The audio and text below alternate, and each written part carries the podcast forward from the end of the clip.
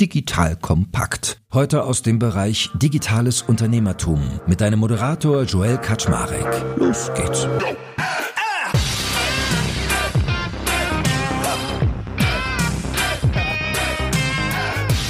Hallo Leute, mein Name ist Eckart Schmarek. Ich bin der Geschäftsführer von Digital Kompakt und heute wird's persönlich. Wir reden nämlich über Personal Branding. So, und an meiner Seite ist eine junge Frau, die darin sehr erfolgreich ist, nämlich die liebe Sarah Emmerich. Weil Sarah hat eine super spannende Agentur, die nennt sich Emmerich Relations und ihr eigentliches Business ist Influencer Marketing. Das heißt, sie ist auf der einen Seite Expertin für Influencer Marketing, auf der anderen selbst aber eine Personal Brand und kennt sich mit Personal Branding aus. Und heute will ich von ihr verstehen, was ist eigentlich der Unterschied zwischen Personal Brand und Influencer? Und dann machen wir als kleinen Kickoff, wir werden bestimmt mehrere Folgen zusammen machen, mal einen schönen bunten Ritt. Wie finde ich eigentlich eine Message und ein Thema für mich im Bereich Personal Branding und was sind so die wichtigsten LinkedIn Basics, die ich beachten sollte, damit ich dort erfolgreich bin? So, und wir werden das wie gesagt als Reihe bauen. Das heißt, wir werden auch mal über sowas reden wie, wie baue ich einen Content-Prozess, wir werden mal über Corporate Influencer reden und sukzessive uns, glaube ich, auch mal ein paar Profile schnappen, die wir dann ein bisschen roasten. Natürlich respektvoll und analytisch, aber den Blick in die Praxis wagen. So, that being said aber, liebe Sarah, schön, dass du da bist. Moin, moin. Vielen, vielen Dank für die Einladung an dich, Joel. Es freut mich sehr und ich freue mich auch sehr, dass wir heute über mein Lieblingsthema sprechen, weil über Influencer-Marketing spreche ich immer ganz, ganz viel. Aber Personal Branding, das ist halt wirklich meine Leidenschaft, das mache ich einfach gerne. Aber da sind wir ja mitten im Thema. Du hast ja auch zu mir gesagt, die Leute fragen mich ganz oft, wie macht man Personal Branding? Dein Kernthema, wo du drin arbeitest und dein Geld mitverdienst, ist aber eigentlich Influencer-Marketing. Was würdest du denn sagen, wie erklärst du mir den Unterschied zwischen Personal Brand und Influencer? Ja, also ich werde auch natürlich von vielen Leuten als Influencerin wahrgenommen, weil ich ja eine gewisse Reichweite habe auf LinkedIn mit an die 40.000 Follower auf Instagram genauso.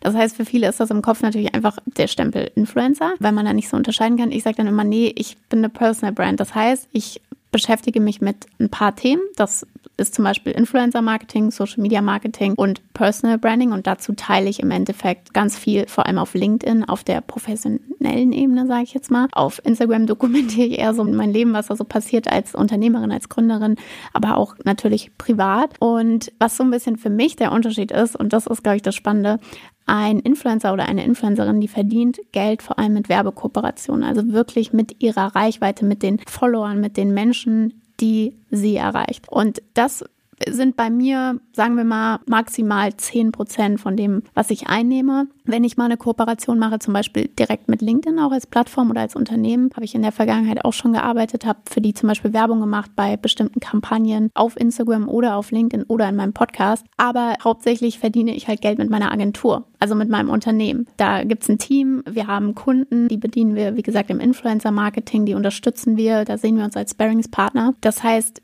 ich verstehe mich als Personal Brand und nicht als Influencerin, weil ich nicht Geld mit Werbung verdiene. Oder zumindest nicht hauptsächlich, sondern im Gegenteil ein ganz geringer Teil. Eigentlich teile ich einfach Content und darüber werden natürlich auch potenzielle Kunden auf mich aufmerksam. Mal eine kleine Randnotiz, also hat jetzt gar nichts so mit unserem Anleitungsthema heute zu tun, aber das beschäftigt mich immer. Haben eigentlich Influencer mittlerweile so ein Stigma? Also ist es was Negatives, ein Influencer zu sein? Weil ich ertappe mich oft dabei, ich gucke den zu und denke so unfassbar. Die Belanglosigkeiten, über die geredet wird, der Seelenstrip, die der gemacht wird, dieses geringe mhm. Vorbilddenken, was die Leute haben.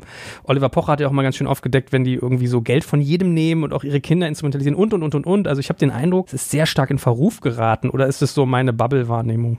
Das ist eine sehr gute Frage. Also es gibt natürlich auch mittlerweile sehr viele Influencer, die wollen ja nicht mehr Influencer genannt werden, weil sie natürlich auch viel mehr machen. Ich würde sagen, im B2B-Bereich ist der Begriff Influencer und Influencer-Marketing, wie ich ihn jetzt auch verwende, immer noch gang und gäbe. Da weiß jeder, was gemeint ist mittlerweile. Ein Influencer versteht sich in der Regel dann meistens eher als Content Creator. Das ist jetzt so eher das Wording, was ein Influencer verwenden würde. Oder teilweise gibt es ja auch viele Promis, die mittlerweile viel Reichweite haben und auch als Influencer gelten.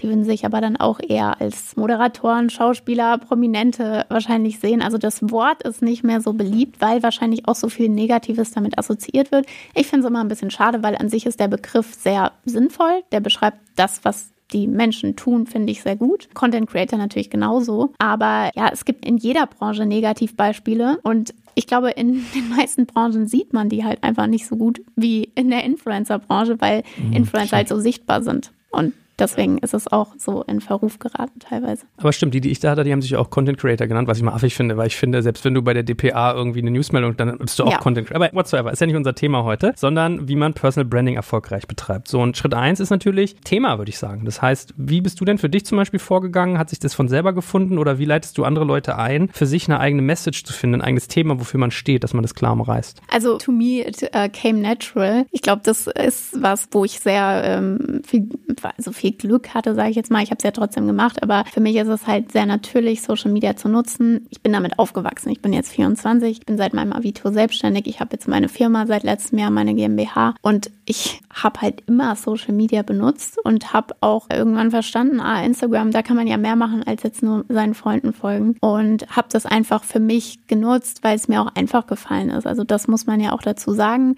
Das heißt nicht, dass das natürlich jeder macht und das ist trotzdem natürlich auch viel Arbeit, aber für mich war es relativ natürlich, Social Media für mich zu benutzen und darüber Sachen zu teilen, die mich interessieren. Und da auch schon der erste Punkt eigentlich, was Personal Branding betrifft.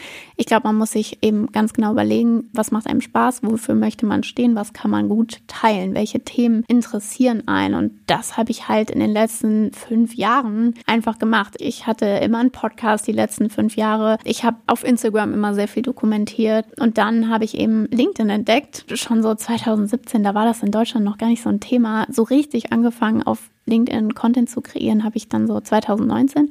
Und 2020 kam das ja in Deutschland richtig an. Also da ist LinkedIn auch, denke ich, durch Corona sehr explodiert in den Nutzerzahlen und auch Leuten, die dann angefangen haben, Content zu kreieren auf LinkedIn. Was ich immer als Tipp gebe, wenn man anfangen möchte mit Personal Branding, überleg dir halt, okay, wofür möchte ich stehen, wofür möchte ich wahrgenommen werden. Das war für mich ganz klar immer Social Media Expertin früher. Dann hat sich spezialisiert auf Influencer Marketing Expertin, weil meine Agentur wirklich nur noch Influencer Marketing macht. Wir machen kein Social Media Management oder so, sondern wir helfen Unternehmen wirklich nur, das Thema Influencer Marketing umzusetzen und zu implementieren dann habe ich eben meine Themen für mich gefunden oder diese Wahrnehmung für mich gefunden, dass ich gesagt habe, ich möchte jetzt heute Influencer-Marketing-Expertin sein oder dafür wahrgenommen werden. Und dann muss man da eben auch Content zu kreieren, muss man seine drei Themen definieren.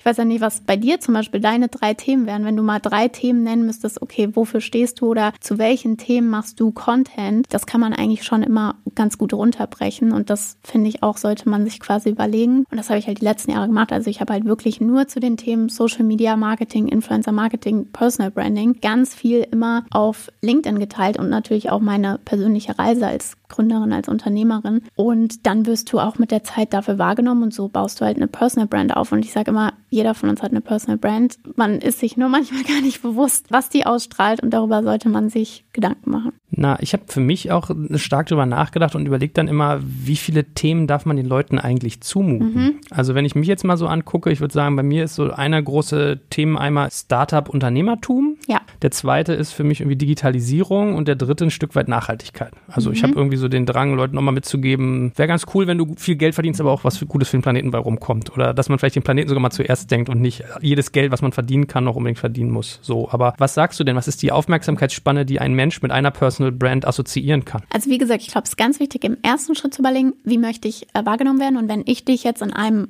Wort beschreiben müsste oder in einem Wording, dann wäre das definitiv Digitalexperte. Wäre, glaube ich, so das Erste, was mir zumindest einfallen würde. Ich hoffe, das ist schon mal ganz gut. Ist gut. Es ist gut getroffen. Und bei mir will ich zum Beispiel, dass die Leute als erstes denken, ah, okay, Sarah, das ist die Influencer-Marketing-Expertin. Das heißt aber nicht natürlich, dass du nie über was anderes schreiben kannst als über Influencer-Marketing. Natürlich interessiert die Leute auch, wie ich meine Agentur aufbaue und wie ich als Unternehmerin zum Beispiel vorgehe. Und da fällt dann zum Beispiel, ich habe die Woche ein Posting geteilt über die Vier-Tage-Woche, die wir bei uns in der Agentur zum Beispiel haben. Das fällt dann für mich unter das ganze Thema Sarah als Unternehmerin und Gründerin oder Führungskraft. Ich sage, wie gesagt, maximal drei Themen. Das heißt, du sollst dir drei Überthemen überlegen, okay, ich will als Influencer-Marketing-Expertin wahrgenommen werden.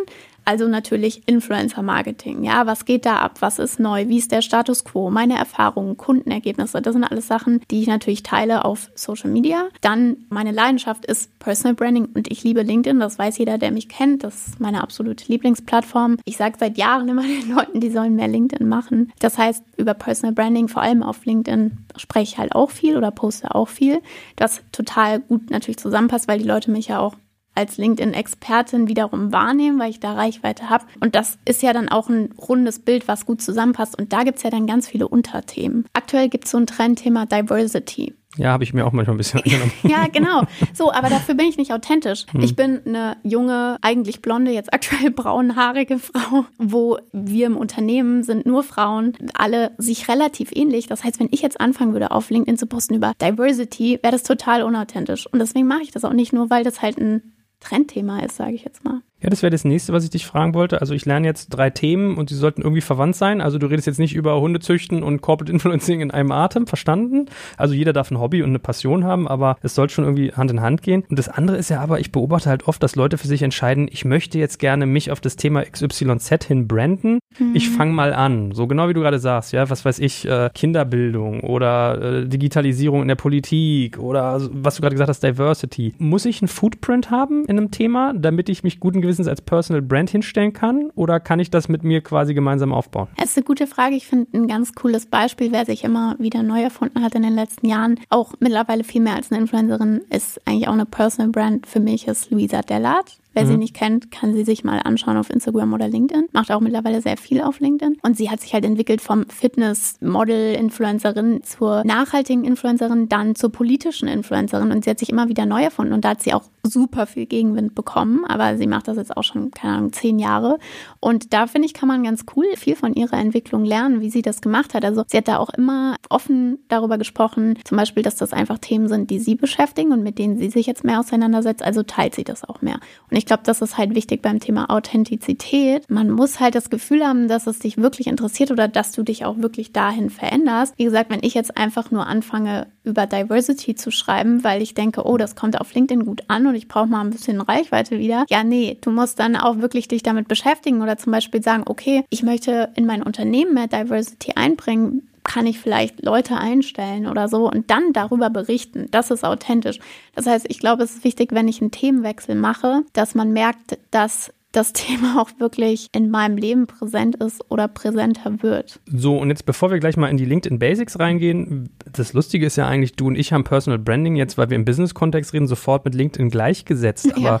lass uns auch mal einen Satz zur Plattformwahl sagen. Ich werde zum Beispiel mal geackert, äh, und ich kämpfe mit mir selber, ich habe ein bisschen FOMO, ob ich auf TikTok jetzt zum Beispiel irgendwelchen krassen mhm. Stuff machen müsste, um mir junge Business-Zielgruppe zu erschließen. Ist für dich Personal Branding im Geschäftskontext automatisch mit LinkedIn assoziiert oder siehst du auch andere Plattformen, die da gut passen? Für mich persönlich auf jeden Fall. Also ich glaube, es ist schon immer wichtig im Blick zu haben, okay, welche Plattformen gibt es und welche entwickeln sich und welche passen zu mir. Ich schreibe gerne. Deswegen ist für mich LinkedIn auf jeden Fall meine Plattform. Ich spreche auch gerne, deswegen ist auch Podcast meine Plattform. Ich mache nicht gerne Kurzvideos, das heißt, TikTok ist nicht meine Plattform.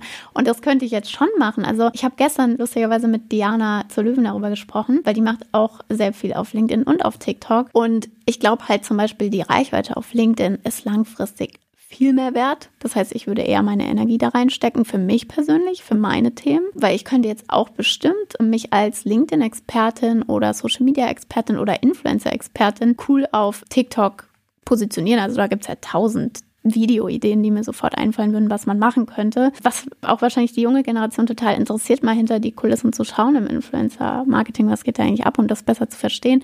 Aber die Frage ist dann wirklich auch langfristig immer, was bringt mir jetzt die Reichweite? Was bringt mir jetzt 200.000 TikTok-Follower? Und ich glaube, es ist wichtig, sich zu fokussieren. Selbst eine Pamela Reif hat bis jetzt kein TikTok gemacht, sondern sich auf Instagram und YouTube zum Beispiel fokussiert. Und ich glaube, es ist wichtig, sich auf das zu fokussieren, was man gut kann, was man gerne macht und nicht jede Plattform mitzunehmen. Und wo natürlich die Zielgruppe ist, wenn ich darüber nachdenke, ja, wenn, du jetzt, wenn, du jetzt, so eine 16-Jährige hast, die da sagt, oh toll, ich lerne jetzt von der Sarah, wie so ja. Influencer, das kann ich ja in fünf Jahren dann auch machen oder so. Ja die ist für dich als Kunde natürlich nicht relevant, aber vielleicht sind da Leute, die in zehn Jahren irgendwie ja. meinen so, ne? Hm. Ja klar, also das kommt dann auch an, wie langfristig, denke ich. Aber wie gesagt, ich sehe halt dann in zehn Jahren trotzdem die LinkedIn-Reichweite hm. auch nochmal signifikant, weil da kann ich ja auch eine 18-Jährige erreichen, aber eben auch den 40-jährigen CEO oder was auch immer. Für mich einfach, wie gesagt, Fokus ist super wichtig. Nein zu sagen ist super wichtig. Natürlich könnte ich auch noch TikTok machen. Hokus Pokus, keep the focus. Ja, cool. Dann lass uns doch mal auf LinkedIn Basics eingehen. Also, was sagst du jemandem, der da jetzt vielleicht schon aktiv ist, aber noch nicht Vollgas gegeben hat? Was sind so die wichtigsten Basisfaktoren, die ich auf LinkedIn als erstes mal einstellen sollte? Also wenn man jetzt ein LinkedIn-Profil hat, aber man macht da irgendwie noch nicht so viel, dann ist, glaube ich, erstmal wichtig, sein Profil wirklich mal zu aktualisieren. Und da gibt es ganz wichtige Punkte. Einmal das Profilbild. Das sollte sympathisch sein. Das sollte nicht aus der Freizeit irgendwie sein, sondern einfach ein sympathisches Porträt, sage ich immer, wo man dein Gesicht erkennt. Dann der Profilslogan. Das ist das, was dann direkt unter deinem Profilbild steht und auch immer daneben, wenn du zum Beispiel was postest oder kommentierst. Also der Profilslogan ist so das A und O neben deinem Profilbild auf LinkedIn und da kannst du halt alles reinschreiben. Da kannst du schreiben, ich bin Digitalexperte oder du kannst schreiben, meine Firma ist die und die oder das ist mein Job. Du kannst eine Position, wie gesagt, da reinschreiben. Du kannst auch irgendeinen Satz da reinschreiben. Also der Profilslogan ist sehr vielseitig und da sollte man sich Gedanken machen und kann sich auch Inspiration holen, zum Beispiel von anderen Leuten. Was möchte man da hinmachen? Möchte man da einen Satz haben oder eben einfach die Position oder die Themen vielleicht auch, die man auf LinkedIn bespielt. Also das empfehle ich auch oft, dass man die einfach mit einbringt. Dann hat man noch die Möglichkeit, das Titelbild einzustellen. Da sage ich immer, im Gegensatz zu deinem Profilfoto kann das halt etwas sein, was dich mehr zeigt, bei dem, was du machst oder die Themen ausdrückt, die du bespielst. Also zum Beispiel dich bei der Arbeit oder das kann auch eine Grafik sein oder das kann auch dein Unternehmen sein, das kann ein Spruch sein. Die Anahita zum Beispiel, die aktuell sehr auf LinkedIn abgeht, die ist Leaderin bei Microsoft und die hat einfach als Titelbild bei LinkedIn zum Beispiel Be a Voice, not an Echo. Das passt auch voll zu ihrem Content und was sie macht und die hat da nicht irgendwie ein fancy Logo, Profilbild oder so eine Grafik wie ich jetzt irgendwie gemacht, sondern einfach quasi diesen Spruch, der das ausdrückt, was ihr halt wichtig ist auf LinkedIn. Und da bin ich sehr vielseitig. Das würde ich euch auch empfehlen einzustellen. Ist jetzt aber nicht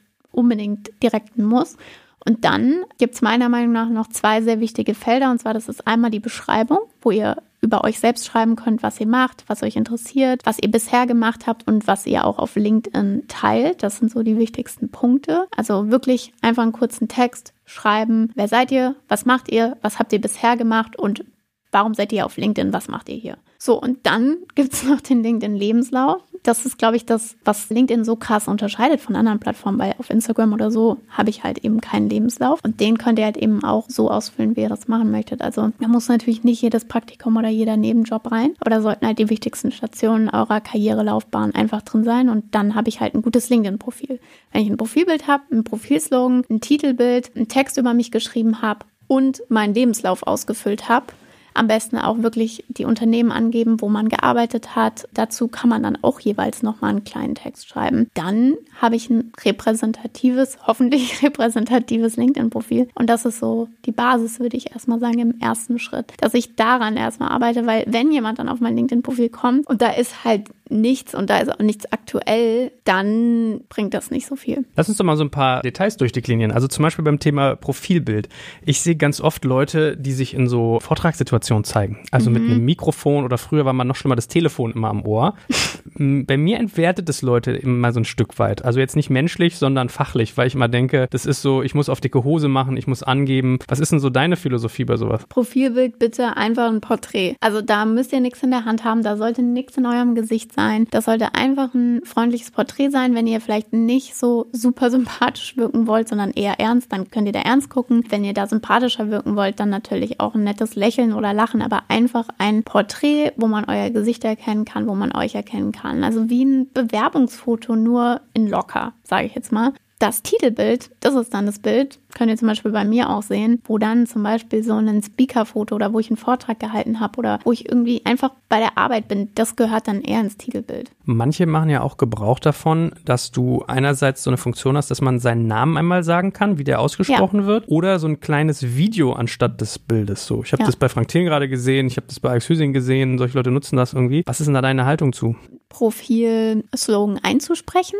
Also was du eben gesagt hast mit dem Namen. Ich glaube, das ist sehr hilfreich, vor allem wenn du vielleicht einen Namen hast, der oft falsch ausgesprochen wird. Also nicht mal unbedingt ausländisch. Es gibt auch sehr viele deutsche Namen oder so, die werden einfach falsch ausgesprochen. Das heißt, das würde ich auf jeden Fall machen. Und du kannst dann auch sagen, ich bin Sarah Emmerich und ich bin Influencer-Marketing-Expertin. Und das teile ich hier auf LinkedIn. Also du kannst auch wirklich kurz zum Beispiel deinen Profilslogan einfach da einsprechen. Und die Leute bekommen direkt einen anderen Bezug zu dir, weil die mal deine Stimme gehört haben. Das finde ich schon ganz cool. Bezüglich Video, wie gesagt, ich sehe LinkedIn, auch wenn Kurzvideos und generell Videos immer relevanter werden, LinkedIn ist nicht unbedingt die Videoplattform. Also das muss nicht sein. Ich hatte das Gespräch neulich mit Benjamin zum Beispiel, das ist ein Freund und Geschäftspartner von mir, der hat eine Videoproduktionsfirma.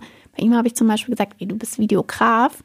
Du machst dann geiles Video hin. Das muss sein. So, das ist dein Thema und da soll auch kein irgendwie iPhone-Video, Selfie-Video oder so sein, sondern da würde ich an deiner Stelle, du bist Videograf, das repräsentiert dich, ein cool produziertes, kurzes Video hinmachen, weil das ist dann voll outstanding. Bei mir persönlich zum Beispiel, finde ich, muss das jetzt nicht sein. Es ist halt eine coole Möglichkeit, dass die Leute, wie gesagt, direkt dich besser kennenlernen und nicht nur auf einem Foto sehen, sondern mal deine Stimme hören, dich in einem Video sehen, ist eine Möglichkeit. Ja, vielleicht muss ich es auch mal machen. Wir haben, ich glaube, so 820 Podcasts online. 600 war ich wahrscheinlich drin. Mein Name wird zweimal pro Folge gesagt und jeder Gast spricht mich immer falsch an. Also vielleicht muss ich das da mal auch. Ja, ja, solltest du machen. Also alle da draußen, die jetzt hören. Ich heiße nicht Joel, ich heiße Joel. Oh Gott, tut mir die Freude.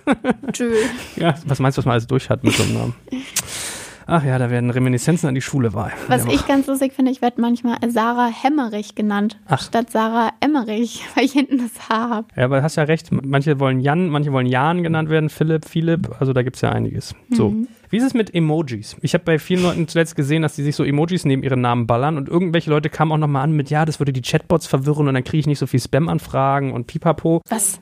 Das habe ich noch nie gehört. Ja, ich krieg's nicht mehr ganz zusammen, aber dass es einen technischen Grund auch habe. Aber es haben manche so eine Rakete daneben oder wenn du für mhm. KI sprichst, so ein Roboterkopf oder sowas. Ich meine, ist vielleicht eine Haltungsfrage. Also du kannst jetzt sagen, wenn ich konservativ bin, lasse ich sowas weg. Wenn ich irgendwie young und fresh wirken will, dann mache ich das. Ja. Was sagt die Breitenerfahrung? Also ganz ehrlich, beim Thema Content bin ich immer der Meinung, man sollte das machen, womit man sich wohlfühlt. So, und du wirst Leute anziehen oder erreichen, die das auch cool finden. Beispiel Theo Pham der benutzt super viele Emojis. Wäre mir persönlich, für mich, too much. Aber bei ihm funktioniert das super. Also würde ich niemals sagen, das ist scheiße, das ist perfekt und das ist super und das ist professionell. Ich glaube, es kann beides funktionieren. Ich persönlich bin ein Fan von weniger Emoji-Nutzung. Das heißt, bei mir gibt es in der Regel meistens maximal zwei Emojis pro Beitrag und ich muss die auch nicht in meinen Namen oder in meine Biografie zum Beispiel bei LinkedIn unbedingt packen. Herr Theo macht aber immer so eine schöne Bildsprache, der hat immer so Fotos, ja. wo wenn dann irgendwie so äh, nuklearer Winter im NFT-Bereich ist, dann macht, reißt, sperrt er den Mund auf, reißt die Augen auf und so wie ja. so der Schrei von Munk irgendwie, äh, das sieht so schön überzeichnet aus. Also ist es wichtig, so eine Bildsprache zu haben, die sehr, sehr wiedererkennbar ist? Ja, also das steht zum Beispiel auch auf meiner Liste fürs Thema Personal Branding und LinkedIn als Tipp. Bau auf jeden Fall Wiedererkennungsmerkmale auf. Das ist, denke ich, ganz, ganz wichtig. Ich habe zum Beispiel auch gemerkt, dass es irgendwie für meine Personal Brand, ich war halt immer super blond und jetzt bin ich halt braunhaarig und die Leute, also nicht, dass ich es jetzt krass wahrgenommen habe, aber das ist schon dann ein Unterschied in deiner Personal Brand, weil die kennen dich zwei Jahre so und dann siehst du anders aus oder die erkennen dich vielleicht gar nicht mehr so schnell und dann änderst du andauernd dein Profilbild. Das sind Sachen, die sind nicht optimal. Das heißt, bau dir wieder Erkennungsmerkmale auf, sei offen, wenn du was veränderst, egal ob beim Thema oder bei dir selbst oder bei deinem Content. Und bei Theo, ich nehme seinen Content zum Beispiel sehr amerikanisch wahr, passt aber auch sehr gut zu dem, was er eben macht. Oder was heißt amerikanisch? Auch vielleicht sogar asiatisch. Also er ist mhm. halt vom Content auch sehr international relevante Themen. Und zum Beispiel in Amerika funktioniert so diese krasse Bildsprache sehr, sehr gut. Und deswegen denke ich, funktioniert das bei ihm auch gut, weil er eben Leute dann erreicht, die das auch feiern. Ich glaube, in Deutschland muss das nicht sein. Also gerade im deutschen LinkedIn muss das jetzt nicht sein, weil Deutsche das jetzt nicht so vermissen wenn das jetzt nicht der Fall ist. Aber ich weiß genau, was du meinst. Ich habe früher mal oft Basecap getragen, weil irgendwann wurde das Haar lichter, mir war kalt am Kopf oder es ist mir immer noch kalt am Kopf. Dann habe ich irgendwann auf Glatze gemacht und ich weiß noch, ich habe mal einen Bekannten getroffen, der PR macht. Wir haben uns zum Essen in einem Restaurant getroffen, der kennt mich persönlich, der ist an mir vorbeigelaufen, wie ich vor ihm warte und ich sage, hey du, hallo, hier bin ich. Ach, ich habe dich gar nicht erkannt ohne deine Basecap. Ja. ja, so, ja. so stark feuert das durch. Und das können ganz viele Sachen sein. Also bei mir zum Beispiel, unsere Corporate Design Farbe ist orange. Das ist sehr präsent auf unserer Website, auch auf LinkedIn. Also zum Beispiel meine Mitarbeiterinnen, die haben auch alle unsere Schattenbilder mit dem orangenen Schatten als Profilbild und so. Da habe ich auch schon zum Beispiel positives Feedback bekommen, dass es halt cool ist, dass man das sofort erkennt und dass man das assoziiert. Also es kann eine Farbe sein, die dein Wiedererkennungsmerkmal sein. Es können Emojis sein, es kann deine Bildsprache sein. Das können ganz, ganz viele Sachen sein. Eine Basecap, also als Beispiel Adil Spy. Der ist auf LinkedIn auch relativ bekannt als TikTok-Experte mit seiner Agentur WeCreate. Und der zum Beispiel auch immer eine Cap und das wäre auch mega weird, meiner Meinung nach. Der sitzt auch auf der OMR-Stage dann, wenn wir den Panel-Talk haben, mit der Cap. Und das wäre auch mega weird, wenn er es nicht machen würde. Ja, oder es gibt diesen einen Typen, ich, mir will gerade der Name nicht richtig einfallen, der endet immer jeden LinkedIn-Post mit Kussi aufs Bauchi oder so. Das ist so ein Asiate. ja? ich, ich, muss mal nachschlagen, wie der heißt, das in die Shownotes schreiben, äh, aber das brennt sich ein. Und zwar bei mir früher auch so. Gründerszene haben wir ja die Videos immer eröffnet mit Hallo, wer bist du, was machst du? War immer der erste Satz. Ich wurde auf Events damit angesprochen, ja, wo du so merkst, alles klar, das setzt sich, aber man muss auch darüber nachdenken, dass es passt. Ne? Hast du noch so ein paar, hm, ich sag mal, Geheimtipps? Also würdest du noch sagen, wenn ich jetzt so die Profile schon mal ordentlich ausgefüllt habe, gibt es noch so ein Basic, was viele übersehen, wo du vielleicht sagst, wow, das kann noch mal richtig was rausholen? Gibt es vielleicht auch so eine Art SEO für LinkedIn-Profile, dass wenn du bestimmte Keywords da mhm. platzierst, dass du dann eher gesehen wirst? Gibt es sowas auch? Du musst halt natürlich deinen Themen treu bleiben. Bei mir zum Beispiel das Thema Influencer-Marketing ist halt sehr gefragt. Natürlich ist das dann auch sinnvoll, dass ich das immer überall hinklatsche. Ich kriege auch immer super viele Anfragen als irgendwie Senior Influencer-Marketing-Managerin und was weiß ich. Also das Thema Influencer-Marketing ist halt sehr trendig und gefragt. Und wie gesagt, man muss seinen Themen treu bleiben und sollte die auch wirklich immer wieder überall hinpacken. Also so ein bisschen vielleicht Sachen, die man sofort nicht auf LinkedIn macht oder die man jetzt nicht sofort beachtet. Zum Beispiel ist das Thema Empfehlungen auf LinkedIn. Empfehle ich auch immer, wenn ich Coachings dahingehend oder Workshops mache. Dann sage ich immer, hey, holt euch Empfehlungen ein. Das macht in Deutschland keine Sau. In Amerika ist das eher ein Thema. Bei LinkedIn auf deinem Profil könntest du mir jetzt eine Empfehlung geben und sagen, boah, Sarah, die ist richtig cool. Ich habe mit der hier gearbeitet in dem Verhältnis und das und das kann die richtig gut und würde ich voll empfehlen. Und in Deutschland machen das nicht so viele Leute. Und wenn jemand sich wirklich mit deinem LinkedIn-Profil auseinandersetzt und darunter scrollt und diese Empfehlung liest, hat das ja voll die Wirkung, so ein Testimonial. Das würde ich empfehlen. Das könnt ihr machen mit alten Arbeitgebern, Kolleginnen, Geschäftspartnern, Freunden, Studienkollegen, also das kann jeder sein, sich da einfach mal fünf Leute zu überlegen und zu fragen, hey, würdest du mir hier eine Empfehlung schreiben, dauert fünf Minuten, ich mache dir auch gerne eine. Das finde ich immer ein cooler Wow-Faktor noch auf dem Profil, was die Messe halt gar nicht auf dem Schirm haben. Dann auf LinkedIn, das ist kein Geheimtipp, aber das ist einfach das A und O, aktiv sein. Ich merke so krass den Unterschied in meiner Präsenz, wenn ich viel auch aktiv bin und einfach mal mir zehn Minuten an dem Tag nehme, Sachen zu kommentieren. Scrollt nicht durch, sondern gewöhnt euch an, wenn ihr auf LinkedIn seid, durch den Newsfeed scrollt, liken, kommentieren, interagieren. Theoretisch müsstet ihr auf LinkedIn nicht mal Content machen, also selbst posten, sondern ihr könnt auch dadurch wachsen und euer Netzwerk aufbauen, indem ihr einfach nur sinnvolle Kommentare bei anderen abgebt. Weil auf LinkedIn Kommentare gehen teilweise krass ab. Also die bekommen Likes, die bekommen Sichtbarkeit. Die Leute beschäftigen sich auf LinkedIn ganz anders mit Kommentaren als auf anderen Plattformen. Weil der Witz ist ja auch auf LinkedIn Interaktion und Dialoge anzustoßen. Und dementsprechend könnt ihr dadurch allein schon super viel machen, dass ihr bei anderen aktiv seid und andere Beiträge kommentiert. Es gibt auch, glaube ich, auch diesen Index SSI oder wie heißt der bei LinkedIn? Den haben die eigentlich mal erfunden für ihre Werbeplattform, glaube ich. Und du kannst so von 0 bis 100 was haben. Und ich glaube, je mehr man da macht, kennst du das? Nee. Muss mal googeln, deinen Namen plus irgendwie LinkedIn-Index oder sowas. Und dann gibt's, musst du dich einloggen dann mit deinem LinkedIn-Profil und dann kriegst du so, eine, so ein Tortendiagramm, so einen cool. Kreis. Und es hat drei Bausteine. Social, ach, ich weiß nicht mehr, was du teilst, wie du kommentierst, wie du interagierst. Und dann gibt es so Merkmale, die das irgendwie erhöhen. Mhm. Und ich sag mal, unter 50 ist ein beschissener Index. Ich glaube, ich war mal so bei 60 bis 80, da bist du schon ziemlich top. 100 erreichst wahrscheinlich nie. Aber gut, drei Sachen sind mir noch so eingefallen. Bei Twitter gab es früher mal den Follow Friday, wo man so eine Person empfohlen hat. Und das Thema hat mich so rübergebracht zum Thema Ad-Mentions. Also wenn du Leute verlinkst in deinen Beiträgen, wie wichtig ist das? Wie viel bringt das, wenn ich jetzt zum Beispiel sage, hey, diese Woche mega inspirierendes Gespräch mit Sarah Emmerich gehabt. Sarah steht für bla oder ich möchte euch mal empfehlen, hier folgt irgendwie Verena Pauster, die macht tolle Sachen zu Kindern oder dies oder das. Ist das was, was gut funktioniert? Voll. Also LinkedIn ist halt ein Netzwerk. Und da geht es auch um Netzwerken. Das ist nochmal ganz anders als jetzt Instagram mittlerweile, wenn du da erwähnt wirst. Also selbst wenn jetzt Diana mich zum Beispiel in ihrer Story erwähnt, die hat eine Million Instagram-Follower, dann kriege ich da nicht tausend Follower sondern da kommen vielleicht zehn Leute, die sich denken, ah cool, habe jetzt schon ein paar Mal bei der Diana gesehen, ich folge dir auch mal. Also dadurch wächst du nicht oder so, das bringt dir nicht wirklich was. Aber LinkedIn ist zum Beispiel sehr krass auf Netzwerken. Das heißt, wenn du da eine Plattform hast oder eine Reichweite und dann bringst du jemand anderen auf deine Bühne, sage ich jetzt mal, oder mit rein in deinen Content, dann kann das super funktionieren. Also das hat für mich in der Anfangszeit auch super funktioniert. Jetzt ist es nochmal was anderes als vor zwei Jahren. Also teilweise habe ich vor zwei Jahren LinkedIn-Beiträge gemacht und habe 2000 Follower bekommen, weil die viral gegangen sind. Und teilweise haben mich Leute gemenschen und ich hatte ein paar hundert Follower mehr, weil die Plattform auch so krass gewachsen ist. Das muss man halt auch dazu sagen und weil die Leute natürlich nach Leuten gesucht haben, denen sie gerne folgen wollen. Jetzt ist es natürlich ein bisschen schwieriger, aber immer noch möglich wenn du viel gemenschent wirst auf LinkedIn, das steigert auf jeden Fall krass deine Relevanz. Ich kann keine Aussage zum Algorithmus treffen. Ich muss ehrlich sagen, ich beschäftige mich mit sowas immer gar nicht. Also ich habe auch mal so Leute in meinem Umfeld, egal ob Instagram, YouTube, TikTok, LinkedIn, Podcast, die sind so Zahlen, Daten, Fakten Menschen und die beschäftigen sich dann damit, okay, Algorithmus, welche Uhrzeit. Ich mache das halt alles immer super intuitiv und deswegen kann ich jetzt nichts dazu sagen. Ich habe auch seit zwei Jahren mega die gute Beziehung zu LinkedIn und kenne da auch die Mitarbeiter und habe mit denen viel gearbeitet, aber ich frage die auch sowas nie, weil das mich immer persönlich gar nicht so interessiert oder ich glaube, dass das nicht so viel für deinen Erfolg ausmacht, wenn du guten Content machst. Ich glaube, es ist einfach gut, auf LinkedIn definitiv omnipräsent zu sein. Und das ist auch immer mein Ziel, dass natürlich nicht nur ich poste, sondern dass ich interagiere und dass auch andere mit mir und über mich posten klar, das bringt dir einfach Reichweite und das bringt dir auch einfach, wie gesagt, Omnipräsenz und Prestige. Aber weißt du, was mein größter Schmerz dabei ist bei der Plattform? Also mir ist immer sehr, sehr wichtig, einen oder zwei Menschen zu verlinken mit einem Post, der eine Message hat und eine Logik und wo man dann natürlich auch sich Engagement erhofft durch die Menschen. Also ich könnte jetzt zum Beispiel sagen, heute total viel von Sarah gelernt, verlinke dich. Der Kack ist immer nur, wenn ich einen Beitrag nicht irgendwie morgens um so 7.30, 8 Uhr getimt habe, sondern den um 11 mache oder 11.30 Uhr, kriegt der teilweise oft keine Reichweite mehr. Also ich habe schon die, den Eindruck, Uhrzeit macht was aus und du kannst diese Ad-Mentions, die kannst du nicht über sowas wie Buffer oder Hootsuite oder sowas posten. Das heißt, da mhm. musst du dich bei LinkedIn in Echtzeit einklinken. Das heißt, man kann es nicht planen. Hast du das Problem nicht?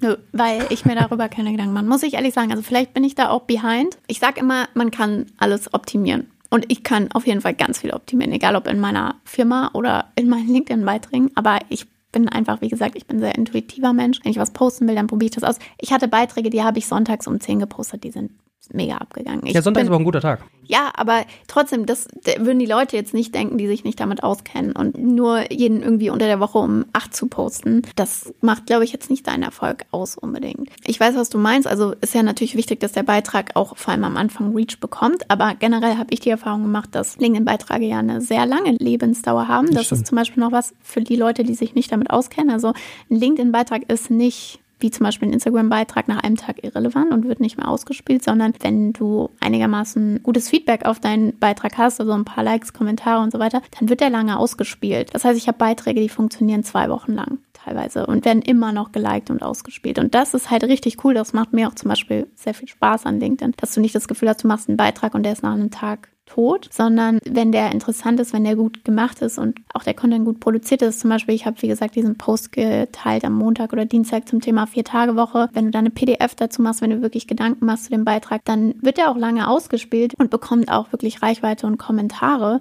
Und deswegen mache ich mir meistens gar nicht so viele Gedanken, an welchem Tag ich das jetzt mache oder um welche Uhrzeit, sondern ich sehe halt einfach, okay, der Beitrag kam jetzt gut an und der kam nicht so gut an und ich schließe dann meistens eher auf den Content. Ja, ich habe so ein paar Basics gelernt. Ich müsste jetzt mal noch bei den Tagen, ich bin nicht mehr ganz sicher, aber Kern ist, glaube ich, zwischen 8 und 11 posten ist, glaube ich, ganz gut. Oder früh am Morgen. Mhm. Dann gibt es so ein Todesloch, wenn die arbeiten, die Leute Mittagessen, kann, glaube ich, nochmal so ein Ding sein. Bin ich mir nicht mehr ganz sicher. Sonntags geht überraschend gut, machen ja wenige. Und ich habe zum Beispiel bei Videos mal gelernt, die dürfen gar nicht so lang sein, maximal eine Minute, weil du wirst ja. wohl abgestraft, weil die so groß sind und die Leute wollen natürlich, oder die als Plattform willst du als LinkedIn auch nicht, dass da so ein Video ewig lange lädt. Und wenn die unterwegs sind, vor allem so viel Downloads ziehen. Also wenn die zu groß sind, wenn du so viel Megabytes quasi durch deine Leitung ziehen musst, dann geht dein Volumen halt runter und das ist halt immer kacke. Oder meine Faustregel ist immer, wenn die in der ersten Stunde nicht viele Likes kriegen, weiß ich nicht, 30, 50, 60, dann fliegen die auch nicht mehr. Das heißt, ich gehe dann öfters auch hin, wenn ich so ein Ding habe und es war so ein Rohrkrepierer, drei bis fünf Likes in der ersten Stunde, dann lösche ich die wieder. Ja. Das, macht sowas Sinn? Ist das auch deine Policy? Das ist mir auch schon passiert, dass Beiträge nach einer halben Stunde gefühlt gar keine Reach hatten und dann lösche ich die wieder. Das würde ich auch empfehlen. Ich würde die jetzt nicht löschen, wenn die nach einer halben Stunde oder Stunde nur 20 Likes haben, dann würde ich die online lassen, weil das haben ja dann auch schon vielleicht 500 Leute oder so gesehen. Aber ich weiß, was du meinst. Also manchmal kommt man in so ein Loch oder wird gar nicht ausgespielt und dann lösche ich den Beitrag und dann lasse ich ihn auch entweder oder, dann probier es nochmal am nächsten Tag. Ja, oder Aktivität habe ich auch gemerkt. Also wenn ich lange nichts gemacht habe, dann spiele ich beschisseneren Content oder ich, eigentlich spiele ich nie beschissenen Content aus, aber ich sag mal, die ganz hochwertigen Sahnestücke, die mache ich dann eher so drei, vier Tage später, wenn ich wieder Engagement sozusagen gezeigt habe. Aber äh, zwei Themen hätte ich noch, die mich noch beschäftigen. Eine Sache haben wir noch gar nicht besprochen, Hashtags. Wie ist denn so die Policy? Also ich habe irgendwie mal von einem Bekannten gesagt bekommen, der beste Trick ist, du schreibst einen Post, wo du die Worte, die du hinterher verhashtaggen willst, müssen auch drin vorkommen und dann sammelst du die Hashtags alle unten am Ende. Mhm. Versus, du kannst es ja auch so in den Text einbauen. Wenn wir mal ehrlich, ist es schon ein bisschen das kleinkariert, sich drüber nachzudenken, wo mache ich so eine Raute ja. hin. Aber gibt es da so ein kleines Einmal-Eins, worauf man achten sollte, wenn man hashtagt? Also ich mache meistens maximal drei Hashtags bei einem LinkedIn-Beitrag und mittlerweile kann ich gar nicht mehr so viel dazu sagen, ob das so viel bringt, aber am Anfang habe ich es krass gemerkt vor zwei Jahren, dass solche Hashtags viel bringen, weil du dann bei dem Hashtag ausgespielt wirst und einfach viele Leute zum Beispiel so einem Hashtag wie Marketing oder Influencer-Marketing folgen. Also da habe ich auf jeden Fall den Effekt gemerkt. Ob man die jetzt in den Text einbaut oder ob man jetzt drei Stück nach unten dazu fügt, ist, glaube ich, egal. Bei Ellen Wagner, meiner Bekannten, mit der ich gerade einen äh, Diversity-Podcast gemacht habe, habe ich noch was Krasses gesehen. Die schreibt jetzt unter ihre LinkedIn-Posts immer noch Alttext Doppelpunkt und dann beschreibt sie in Worten, was auf dem Foto zu sehen ist, damit Blinde, die die App benutzen, irgendwie auch sehen können oder vorgelesen bekommen, was da passiert. Das fand ich auch total abgefahren. Ich ja. meine, ist ja vielleicht sogar Keyword-freundlicher, aber. Ja, du kannst ja auch direkt beim Bild oder Stimmt. bei einer PDF, ja, kannst Stimmt. eigentlich auch einen Alttext, glaube ich, eingeben bei LinkedIn. Zwei Sachen noch. Eine, eine ist mir noch on top eingefallen. Eine wird heikel, die heben wir uns fürs Ende auf. Und die andere ist, ähm, wie ist es mit Auslagern? Also kann man guten Gewissens Leute dafür bezahlen, das ein LinkedIn-Profil zu befüttern? Also man kann das auf jeden Fall machen, weil ich kenne sehr viele Leute, die das erfolgreich machen oder bei denen das sehr gut funktioniert. Beispiel Oliver Kohl könnt ihr euch mal angucken auf LinkedIn. Oder auch Insight Consulting, zum Freunde von mir, die bieten professionelles LinkedIn Marketing quasi Personal Branding an für C-Level vor allem als Zielgruppe. Also das kann man machen. Man kann auf jeden Fall sein LinkedIn quasi komplett outsourcen. Da muss man natürlich trotzdem die Schritte durchgehen. Okay, wofür will ich stehen? Welche Themen bespiele ich? Mein Profil und so weiter. Also alles, was wir gerade besprochen haben, das kann man auch mit anderen Leuten zusammen machen. Und dann, wenn man da jemanden findet, der gut schreiben kann und der auch dich wirklich versteht und authentisch als Person rüberbringen kann. Klar, Ghostwriting hat schon immer funktioniert. Es gibt gute Texter, das funktioniert auch auf LinkedIn. Für mich persönlich funktioniert es nicht und da habe ich mich immer gefragt, warum. Das liegt daran, dass ich gerne schreibe und dass ich mich als Personal Brand verstehe und dass ich das selber machen will. Und wenn jemand anderes für mich macht, dann ist mein Anspruch nie erfüllt. Das heißt, das funktioniert dann zum Beispiel nicht. Das heißt, wenn man selber wirklich gerne auch Content Creator ist, dann macht das keinen Sinn. Aber ich kenne eben ganz viele Leute, die haben, also es gibt Leute, zum Beispiel mein Freund, der kann super Videos machen. Der ist ein super Content Creator, der ist Fotograf, Videograf, aber der ist jetzt nicht, also dem macht Schreiben weder Spaß noch ist der super gut darin. Das heißt, so jemand würde ich empfehlen, mach mehr Videocontent oder lager das zum Beispiel aus, dass jemand für dich schreibt. Oder es gibt Leute, die wollen es auch einfach gar nicht machen, wo es aber Sinn macht, weil die eben zum Beispiel C-Level sind in einem großen Unternehmen, wo dann zum Beispiel Insight eine geile Agentur ist, weil die bieten das halt eben an, dass sie mit dir dein LinkedIn-Profil aufbauen und deine Personal Brand. Das geht und das funktioniert auch. Wie gesagt, für mich funktioniert es nicht. Ich habe das probiert, dass zum Beispiel Mitarbeiterinnen für mich geschrieben haben, das geht schon, aber irgendwie mache ich es dann doch lieber selbst. Ich habe immer ein bisschen Angst. Ich erinnere mich einmal zu Gründerszene-Zeiten, ist mal einer auf einem unserer Events auf mich zugekommen, meinte so, hallo Joel und bla und bli und plups und so zwei Minuten down the road des Gesprächs meine ich dann, ich sage so, du, das ist vielleicht jetzt unhöflich und so, aber bitte hilf mir nochmal auf die Sprünge, ehe das hier eine peinliche Nummer wird. Mhm. Woher kennen wir beide uns eigentlich? Ja, ich habe dir mal eine E-Mail geschrieben. Und ich dachte, Jesus, ey, du hast mir eine E-Mail geschrieben, so wie tausend andere. Und ich hätte total die Angst, dass wenn ich dann auf LinkedIn da jemand bezahle und dann antwortet der auf Anfragen oder schreibt Kommentare ja, oder so, ja. dann kommt einer zu mir und sagt, danke schön für diesen tollen Kommentar, der hat mich voll bewegt und so. Ja. Und du sagst, so, welcher genau? Das kann ich total verstehen. Also das passiert einem ja so schon, wenn du auf der OMR bist oder so und dann Leute kennen dich, aber weil die halt deinen Podcast oder so einfach hören, aber du kennst sie nicht, ist mir schon mal mega unangenehm irgendwie. Dann wird es halt noch schlimmer. Und ich glaube, man muss ganz offen damit umgehen. Beispiel Johannes Johannes Kliesch von Snox, der geht damit schon lange ganz offen um, dass er das nicht selber macht. Und die Leute wissen halt, ich bekomme ja guten Input, aber meistens nicht von Johannes selbst. Ist auch okay, gut, ich folge ihm trotzdem gerne. Das ist halt so ein zweischneidiges Schwert. So, und das letzte Thema, das Heikle ist, ich habe neulich so einen schönen Begriff gelernt, äh, Beyond Cute also jenseits von süß. Und worauf ich abziele, ist die folgende Frage. Gerade wenn man als Frau auf LinkedIn aktiv ist, habe ich den Eindruck, man hat diesen Faktor gutes Aussehen, Attraktivität. Ja. Was würdest du empfehlen, als Frau auf so einer Business-Plattform zu tun, um nicht nur Likes und irgendwie Follower zu kriegen, weil ich auf meinen Fotos hübsch aussehe, weil man mich irgendwie verweiblicht, sondern mhm. dass ich auch für mhm. Content stehe? Weißt du, was ich meine? Also ich bin bei diesem Thema sehr zwiegespalten, weil ich das natürlich auch in den letzten Jahren schon oft gehört habe. Auch von Freunden, die zu mir gesagt haben, ah Sarah, ja, das funktioniert bei dir auch so gut bei LinkedIn, weil du halt bist eine Frau. So, oder du siehst gut aus. So. Das finde ich halt immer schade, wenn man quasi einen Grund suchen muss, warum jemand erfolgreich ist oder warum jemand eben besser funktioniert. Ich habe dazu mal einen LinkedIn-Post gemacht, den kann ich gerne zitieren. Und zwar, du bist auf LinkedIn nur erfolgreich, weil du eine Frau bist. Und habe ich als Antwort geschrieben, ja, cool. Und du hast es im Leben einfacher, weil du ein Mann bist? Oder wie, also was möchtest du jetzt damit sagen? Ich habe dazu auch schon mal ein paar Beiträge gemacht. Also ich glaube auf Social Media, wir sind Menschen und wir haben einen hohen Anspruch an Ästhetik, die meisten. Oder man will einfach was Gutes sehen. Und Frauen performen, glaube ich, auf LinkedIn ganz gut, weil sie auf Social Media generell ganz gut funktionieren. Plus weil es auch nicht so sichtbar ist. Also in der Businesswelt sind Männer einfach präsenter, gerade ab einem gewissen Level, zum Beispiel C-Level. Und das ist dann erfrischend, glaube ich, auch einfach auf LinkedIn Frauen zu sehen, die eine Stimme haben oder sich aufbauen. Das wäre eine Erklärung für mich. Was ich als Tipp geben würde, ich glaube, es ist schwer, das zu trennen. Wie willst du das beeinflussen, warum dir jetzt jemand folgt? Also ich poste zum Beispiel natürlich auch Bilder von mir auf LinkedIn. Was ich nicht mag, ist, wenn es zu privat ist, freizügig. Solche Sachen haben auf LinkedIn einfach nichts zu suchen machen. Da kann man sagen, was man will. Es gibt äh, Kandidatinnen, die das auf jeden Fall auch machen und da wirklich sehr auf ihre Aussehen oder auf ihre Weiblichkeit halt eben gehen. Das würde ich halt nicht provozieren. Also natürlich sollte man irgendwie sich nicht verstecken. Man ist eine Frau oder man sieht halt so aus, wie man aussieht. Aber man sollte jetzt auch nicht irgendwie seinen Content darauf aufbauen. Also ich muss zum Beispiel nicht bei jedem Posting ein Bild von mir drin haben. Ich kann auch Content machen ohne Bilder von mir. Ich glaube, das ist ganz wichtig, das auch zu machen, da nicht immer irgendwie drauf rumzureiten. Dann auch tiefer gehenden Content zu machen, zum Beispiel Podcasts oder so, weil das hat nichts mit Aussehen oder mit dem Frausein zu tun. Entweder du kannst ein gutes Gespräch führen oder kannst äh, einen guten Podcast produzieren oder nicht. Das heißt, nicht dahinter quasi nur zu verstecken. Aber ich glaube, es ist nicht vermeidbar. Warum ist auch so eine Verena Pauster, Lea Sophie Kramer, Celine Flores, warum sind die auf LinkedIn auch so erfolgreich und so groß, weil die sind halt Leuchtturmfiguren und das ist auch schön und das braucht's auch. Und da spielt es bestimmt rein, dass das junge Frauen sind, attraktive Frauen sind, die ihr Ding machen und dass das einfach noch immer außergewöhnlich ist oder dass es immer noch nicht die Norm ist und dass auch Vorbilder fehlen. Also wenn mich Leute fragen, äh, ja, wer war deine Mentorin oder Vorbilder? Keine Ahnung.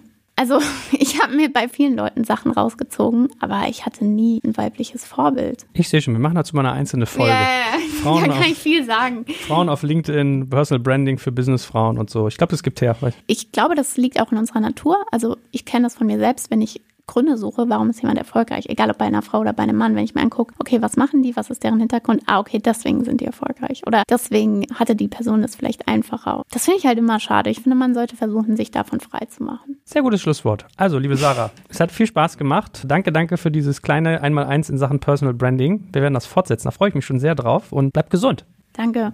Und du bitte auch. Gib mir Mühe. Danke fürs Zuhören beim Digital Kompakt Podcast. Du merkst, hier ziehst du massig Wissen für dich und dein Unternehmen heraus. Wenn du mit uns noch erfolgreicher werden möchtest, abonniere uns auf den gängigen Podcast-Plattformen. Und hey, je größer wir werden, desto mehr Menschen können wir helfen.